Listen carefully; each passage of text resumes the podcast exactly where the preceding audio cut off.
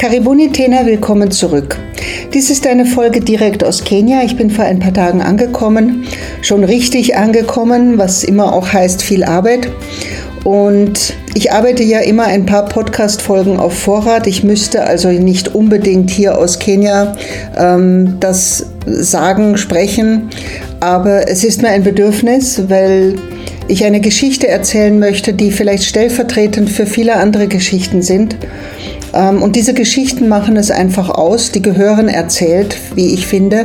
Wenn man das Ganze in einem Hollywood-Film verpacken würde, dann würden wahrscheinlich viele sagen, naja, das ist jetzt aber schon ein bisschen übertrieben. Das kann ich mir nicht vorstellen, dass es sowas wirklich gibt. Aber hier meine Arbeit in Kenia besteht aus Aneinanderreihung von diesen Geschichten, die alle sehr berührend sind und ähm, die, wie gesagt, auch erzählt gehören, weil hinter jeder einzelnen dieser Geschichten steht ein Mensch oder mehrere Menschen und ähm, es geht um genau diese Menschen. Wenn ich anderen von Harambe erzähle oder von Gapeka, wie wir ja in Kenia heißen, und die Menschen so langsam einsickern lassen, welche Größe das Ganze eigentlich inzwischen erreicht hat. Nicht nur räumlich. Ich würde mal sagen, wenn wir wenn ich jemanden die Schule und das ganze Gelände zeigen würde und dieser jemand wäre auch wirklich interessiert und würde Fragen stellen und würde sich alles anschauen wollen, dann würden wir bestimmt so ungefähr vier Stunden brauchen. Also das Ganze hat schon eine Größe. Es hat auch eine Größe in Bezug auf Menschen, denn wir haben inzwischen weit mehr als 70 Angestellte, die mit diesem Gehalt auch wieder ihre Familien ernähren. Wir unterstützen verschiedene andere Bildungseinrichtungen. Wir haben insgesamt jetzt über 1000 Kinder ähm, im Programm. Also das ist eine Größe und diese Größe bedeutet natürlich auch Verantwortung. Und die Frage, die dann manchmal kommt, ist, sag, erdrückt dich diese Verantwortung nicht? Zu wissen, dass es doch ganz, ganz viel auf deinen Schultern liegt, was da passiert und dass du sozusagen der Dreh- und Angelpunkt bist. Ja, mit Hilfe, ja, mit tollem Team, mit Ehrenamtlichen in Österreich und mit einem tollen Leaderboard und Management in Kenia, aber doch da ist ja viel Verantwortung dahinter. Äh, wie schaffst du das? Wie kannst du das? Und ich muss sagen, ja, natürlich, das stimmt. Da ist viel Verantwortung. Ähm, ich bin an manchen Tagen müde, ich bin manchmal erschöpft. Ähm, ich stelle das aber nie in Frage. Ich wundere mich manchmal, warum von Zeit zu Zeit Menschen aufploppen, die mir das dann neidisch sind. Es gibt nichts, um neidisch zu sein. Es ist harte Arbeit und das 365 Tage im Jahr. Aber das alles ist nicht die Verantwortung, die mich manchmal tatsächlich sitzen lässt, nachdenken lässt, erschöpft zurücklässt, mental erschöpft, emotional erschöpft, sondern das sind die Geschichten, die Menschen, die dahinter stehen, die Schicksale und dann zu wissen, die verlassen sich auf mich. Ich bin für die die letzte Hilfe, einfach der Dreh- und Angelpunkt jetzt ihres Lebens. Ich muss funktionieren. Ich darf gar nicht aufgeben. Ich, ich darf nicht nachlassen in meinen Bemühungen. Und es sind ganz besondere, besonders meine großen Kinder, meine inzwischen großen Kinder hier, meine Studenten, die schon die Uni oder das College besuchen, ähm, die mir manchmal sogar abhanden gekommen sind, weil sie in der Pubertät gedacht haben, ich brauche niemanden, ich schaffe das alles und dann oft nach Jahren reumütig wieder zurückkommen und in den Schoß der Familie aufgenommen wurden alle diese Schicksale, die mir zeigen, ja, man kann etwas verändern, man kann etwas bewirken. Und eines dieser Schicksale möchte ich heute erzählen. Es geht um meine Django-Kinder sind drei Kinder insgesamt und alles beginnt eigentlich vor zehn Jahren bei einem Familienbesuch. Wir haben einen Familienbesuch gemacht bei einer Mama. Ähm, diese Mama habe ich auch in meinem Buch Mama Karembo verewigt. Da habe ich ihr ein eigenes Kapitel gewidmet, weil die Geschichte auch so unglaublich toll ist. Diese Frau hatte drei Jahre vorher ein kleines Mädchen, ein, ein Säugling im Gebüsch gefunden, weggelegt, nackt, ähm, hat dieses Baby gerettet, hat alles dran gesetzt, äh, dieses Kind auch adoptieren zu können, obwohl sie schon acht Kinder in der Familie hatte.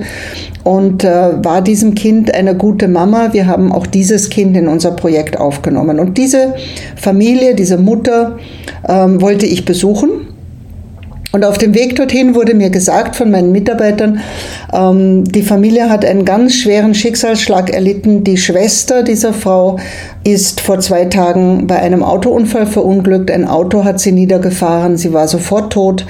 Ähm, und das Tragische dabei, zwei Jahre vorher ist auch der Vater, also der, der, ihr Mann, verstorben an den Spätfolgen von unbehandeltem Diabetes, weil einfach kein Geld da war für Ärzte oder für Krankenhaus. Und der tragische Nachsatz dann, du, es gibt drei kleine Kinder.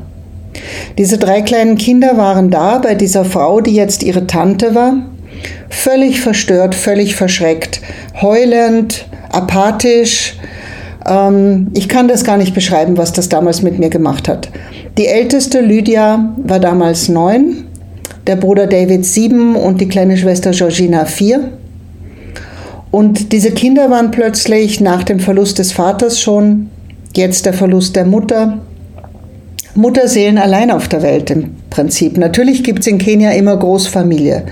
Aber diese Großfamilie heißt ja auch, die haben selbst wieder Kinder. Die haben ihre Familien, die sind selber nicht reich. Und die Familie dieser Kinder war praktisch diese Tante, diese besagte äh, Frau, die wir eigentlich besuchen wollten und wo jetzt diese drei kleinen Kinder saßen. Und ähm, alle haben mich natürlich erwartungsvoll und mit großen Augen angeschaut. Wie entscheidet sie sich denn jetzt? Was tun wir denn jetzt? Die Familie kam eigentlich aus einer ganz anderen Gegend. Kibakoni, das ist doch ein ähm, bisschen entfernt von, von uns gewesen. Aber mir war sofort klar, ich muss diesen Kindern helfen irgendwie. Ich, ich kann doch da jetzt nicht wegschauen. Ich, ich, ich, ich stehe da in dieser Hütte und vor mir stehen drei Waisenkinder und es wird im Grunde genommen von mir erwartet, dass ich jetzt eine Lösung finde. Und die Lösung war natürlich, wenn es möglich ist, dass diese Kinder hier irgendwo in der Familie bei dieser Tante, bei dieser Frau, die ja schon ein Kind adoptiert hatte, äh, leben können, dann dürfen sie in die Schule gehen zu uns. Ich finanziere das alles, Schulgeld, ich finde Sponsoren. Ähm, ich nehme auch dieses Kind und noch ein zweites Kind von der Tante in die Schule, damit sie entlastet wird. Ja, und das war dann abgemacht. Also kamen die drei Zwerge zu uns in die Schule, sind so mitgelaufen, haben dort ihr neues Zuhause gefunden. Natürlich anfangs ähm, schüchtern, traumatisiert, aber ich sage das immer wieder, die Vonwaldschule ist eine Schule, die wirklich für die Kinder ein Zuhause ist und ähm, irgendwie alles so ein bisschen wieder gut macht. Auf jeden Fall, wie ging es weiter von diesen drei Kindern? Äh, Lydia, die Älteste, hat maturiert. Leider Gottes ähm, mit nicht ganz guten Noten. Also das heißt, sie, sie hatte Noten, wo bei uns eigentlich ein Limit eingezogen war, da noch weiter zu helfen, außer sie macht eine Lehre. Das wollte sie damals nicht. Es kam in dieser Zeit wohl auch dieses ganze Trauma, Mama verloren heraus. Sie hat dann wohl ein bisschen rebelliert. Sie war gegen alles. Sie war quergebürstet. Also um es kurz zu machen, sie hat das Projekt verlassen. Der Bruder David hat die Klasse 8 abgeschlossen und war in dieser Klasse 8 ähm, zusammen mit unserem Mr. Collins, den, den wir damals schon hatten, ähm, im nationalen Bewerb äh, für Performing Arts, Theater, Tanz, Musik in Nairobi. Ähm, David ist einer der talentiertesten jungen Menschen in dieser Beziehung, den ich kenne. Der kann singen, der kann tanzen, der kann schauspielern. Der ist einfach toll. Und er wurde dort von einem Direktor einer Privatschule sozusagen entdeckt. Der hat ihm gleich ein unmoralisches Angebot gemacht. Wenn du zu uns wechselst, weil wir wollen auch ein starkes Theater, eine starke Theatergruppe haben und diese Wettkämpfe gewinnen, dann kannst du diese vier Jahre Highschool bei uns gratis ähm, machen. Herzlich willkommen. Ich war damals schon dagegen. Ich habe gewusst, wie das enden wird, aber ich wurde damals überstimmt. Also David auch raus aus unserem Projekt rüber in die Privatschule, ähm, mich nicht mehr wirklich gekümmert. Georgina ist immer noch bei uns, die war immer bei uns, die macht jetzt die Klasse 8 fertig und wird dann hoffentlich, weil sie gute Noten hat, sowieso zu uns in die Schule übersiedeln. Die ist jetzt in einer anderen Schule ähm, irgendwo ein bisschen weiter weg. Auf jeden Fall Georgina bei uns, David und Lydia nicht mehr bei uns. Und vor vier Wochen, fünf Wochen, sechs Wochen zirpte plötzlich mein Handy, eine kenianische Nummer. Hello Mom, this is Lydia. Do you remember me? Also, hallo Mama, das ist Lydia, kannst du dich an mich erinnern? Natürlich konnte ich mich erinnern. Ich habe sie also dann erzählen lassen und in diesen ersten Sätzen kam zweimal vor, ich kann nicht mehr, ich gebe auf. Jetzt habe ich ganz oft in Kenia schon erlebt, dass das die Einleitung ist zu einem Selbstmord oder zu einer Selbstmordandrohung. Also bei mir haben alle Alarmglocken geläutet, obwohl es, glaube ich, schon zehn oder elf in der Nacht war. Ich habe also gleich mal zurückgeschrieben, stopp, ich bin da für dich, erzähl mal. Also auf jeden Fall, Lydia hatte zwei Jahre lang mal nichts gemacht, beziehungsweise immer wieder gejobbt, bisschen Arbeit, bisschen gespart, um dann doch irgendwann zu erkennen, sie möchte weiterlernen. Hat sich selbst in einem College in Mombasa eingeschrieben für Fashion Design, also Modedesign. Ähm, und dann hat sie die normale Karriere der meisten kenianischen Kinder gestartet. Ein bisschen Schule, das Geld ist wieder aus, das nächste Trimester wieder nach Hause, bisschen arbeiten, bisschen verdienen, mit dem nächsten Geld wieder kommen, äh, zwei, drei Tage nichts zum Essen haben, die Miete nicht bezahlen können und so weiter und so weiter. Das heißt, trotz aller Bemühungen, trotz aller Kämpfe war sie immer noch im ersten Jahr. Ihr Vermieter wollte sie an die frische Luft setzen, weil sie schon einen Monat die Miete nicht gezahlt hat. Sie hatte seit zwei Tagen nichts gegessen. Sie hatte kein Geld, nicht einmal mehr für Damenbinden. Sie war sprichwörtlich am Ende.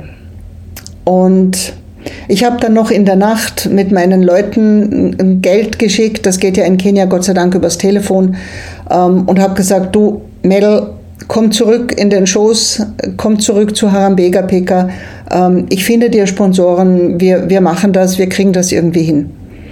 Und sie hat mir dann auch von ihrem Bruder David erzählt, der gerade im Vorjahr ähm, das die Matura geschafft hatte in dieser Privatschule, aber jetzt natürlich der Schule nicht mehr nützlich war, rausgekickt wurde, ähm, keine Chance auf ein Studium, wer soll es auch bezahlen? Ähm, er hatte, so wie einige unserer Kinder, sogar dieses Casting in Nairobi geschafft, wo internationale Schulen ein Lager machen jetzt im August für Musical und Performing Arts. Ähm, er war einer der Topstars, aber kein Geld, das irgendwie zu finanzieren. Also nachdem die Lydia gemerkt hatte, sie hat mich wieder irgendwie, ähm, hat sie sofort für ihren kleinen, für ihren jüngeren Bruder auch gebeten. Ähm, und was mich unglaublich gerührt hat in den Tagen drauf, war, wie sehr sie sofort anhänglich wurde, wie sehr sie mich als Mama genommen hat, wie da so ganz, ganz viel aus ihrer Vergangenheit, aus ihrer Kindheit plötzlich herausgebrochen ist diese Hilflosigkeit, die sie damals gespürt hatte ähm, und, und die, die ganzen Probleme, die dann auf sie zukamen und dass einfach niemand da war für sie. Und sie hat mir dann später auch, sie hat mich jetzt am Sonntag besucht und hat sie mir ganz viel erzählt, wie das so war. Sie war ja dann als Älteste auch für die Geschwister verantwortlich. Kaum, dass sie 18 war, hat sie auch die Vormundschaft für die jüngeren Geschwister übernommen. Ähm, sie hat gegen einen Onkel, also einen Bruder ihres verstorbenen Vaters, durchgekämpft vor Gericht mit 18 Jahren und ohne Geld, dass der nicht das Grundstück ihrer Eltern verkaufen durfte, weil sie sagt, irgendwann einmal bin ich so weit und baue dort für mich und meine Geschwister ein Haus, weil wir müssen einen Ruhepunkt im Leben haben. Wir brauchen einfach ein Zuhause, um anzukommen.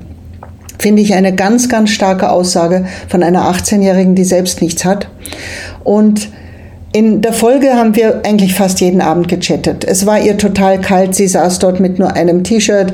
Äh, ich habe ihr warme Kleidung gekauft. Also es ging ihr dann ein bisschen besser. Und immer wieder mal kamen Nachrichten über WhatsApp, mehrere Male hinter, hintereinander das Wort Mami. Und beim ersten Mal habe ich dann gefragt, sag, ist dein Handy kaputt? Nein, warum? Naja, weil du mir jetzt viermal hintereinander das Wort Mami geschickt hast. Was ist los?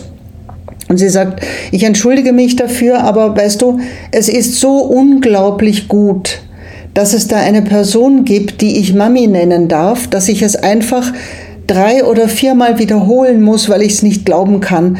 Bitte verzeih mir. Und natürlich verzeihe ich dir das sehr, sehr gerne. Ähm, um es kurz zu machen, Lydia ist jetzt wieder in unserem Programm. Ich habe aber noch keine Sponsoren für sie. Sie hat drei Jahre jetzt vor sich um mit einem Diplom in Fashion Design abzuschließen. Sie lernt dort natürlich auch Schneidern und Nähen ähm, und äh, Designen und alles, was dazugehört.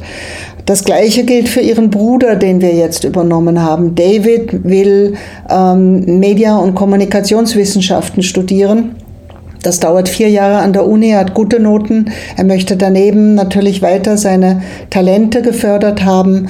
Ähm, er jobbt jetzt bei uns, indem er unserer Nachbarschule, der Hope, unserer Partnerschule, dort den Kindern hilft bei Tanz, Theater, ähm, wirklich seine Fähigkeiten auch nutzt und einsetzt und ist natürlich total dankbar, dass er sich damit ein bisschen ein Taschengeld verdient.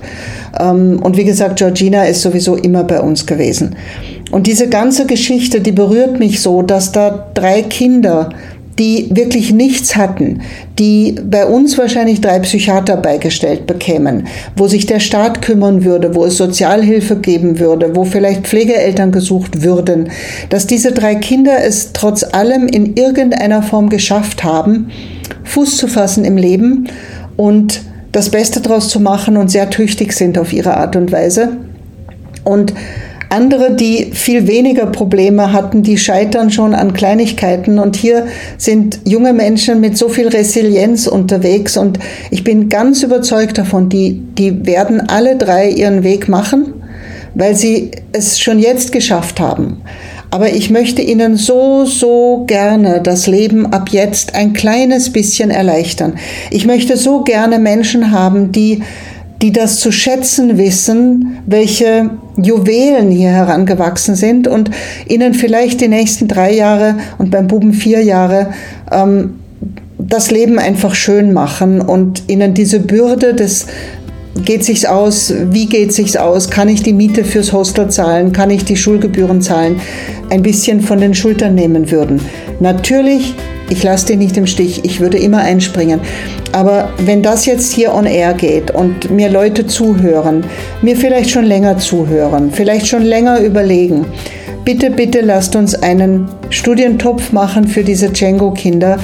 Einfach eine E-Mail ans Büro office.harambe.at Weitere Informationen gibt es dort, es gibt Fotos dort.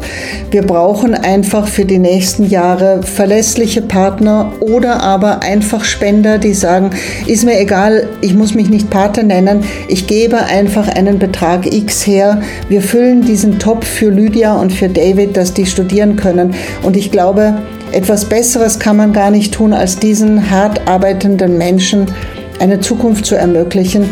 Wir können nicht wirklich Mutter und Vater ersetzen. Wir können das auch nicht ungeschehen machen, was diesen Kindern in ganz frühen Jahren passiert ist. Aber wir können ihnen jetzt das Leben erleichtern. Und darum bitte ich jetzt, ich bettel ja nicht so gerne hier in den Podcast. Das soll auch überhaupt keine Spendenaufrufsendung werden. Aber weil mich diese Geschichte so berührt und ich glaube, dass wir als Gemeinschaft da ganz viel erreichen können, ähm, ich sage nochmal Dankeschön und ich bin ganz, ganz sicher, wir schaffen das gemeinsam. Harambe heißt ja, lasst uns gemeinsam etwas bewegen. Und insofern, ich bedanke mich. Ich bleibe noch einige Zeit in Kenia und vielleicht, wenn mir die nächste Geschichte begegnet, dann darf ich mich wieder melden und dann darf ich wieder davon erzählen. Diese Geschichten sind das Berührendste an dem ganzen Projekt und warum ich 365 Tage im Jahr dran arbeite und dann auch nicht müde werde. Und nein, die Verantwortung erdrückt mich nicht. Ich schaffe das schon noch eine ganze Weile. Danke wieder mal fürs Zuhören und passt alle gut auf euch auf.